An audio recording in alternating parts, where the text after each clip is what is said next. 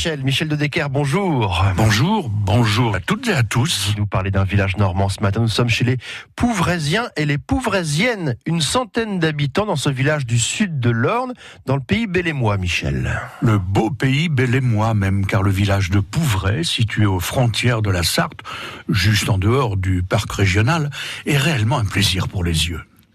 Il est composé d'une poignée d'habitations regroupées autour de la mairie et de l'église avec son cimetière et son presbytère. C'est le village classique avec ses maisons qui sont principalement des maisons paysannes assez simples, hein. des maisons aux vieilles pierres apparentes ou aux murs recouverts de chaux qui témoignent du passé agricole de, ce coin du Perche et qui, dit-on, appartenaient toutes autrefois aux propriétaires du château. Car il y a un château à Pouvray, un château qui date de la seconde moitié du 19e siècle et qui a compté parmi euh, parmi ces châtelains, des seigneurs de Pouvray qui étaient de la famille Tachère de la Pagerie, famille d'où est issue la belle Joséphine, l'impératrice, l'épouse de Napoléon Ier. Au bout du village, un sentier s'enfonce doucement dans les sous-bois, en le suivant sur quelques dizaines de mètres, attention aux orties et aux ronces, hein. on arrivera aux abords d'un ruisseau et d'une petite retenue d'eau. On découvre alors un ancien moulin. L'ensemble totalement en abandon, c'est du moins l'effet que ça donne, mériterait d'être restauré. Allô, Stéphane Bern le Perche, on le sait, compte d'assez nombreux fours à chanvre.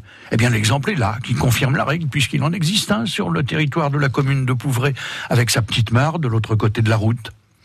Le chanvre était très cultivé autrefois. Sa tige permettait d'obtenir soit de la filase destinée à la confection d'une toile, soit de la ficelle ou du cordage, soit de la chêne-vote qui, mélangée à la chaux, servait à la réalisation de briques ou d'enduits.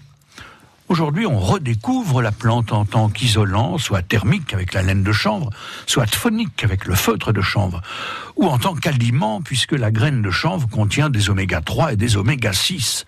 Elle contribue alors à baisser le taux de cholestérol, à prévenir les maladies cardiovasculaires, à renforcer le système immunitaire et à préserver les membranes cellulaires du système nerveux. Merveilleux, non? Chaque année, au mois de juillet, se tient la guinguette de Pouvray, qui est un grand rendez-vous pour les amateurs de danse et d'accordéon.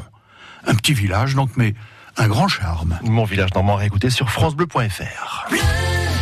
France Bleu Normandie. France Bleu.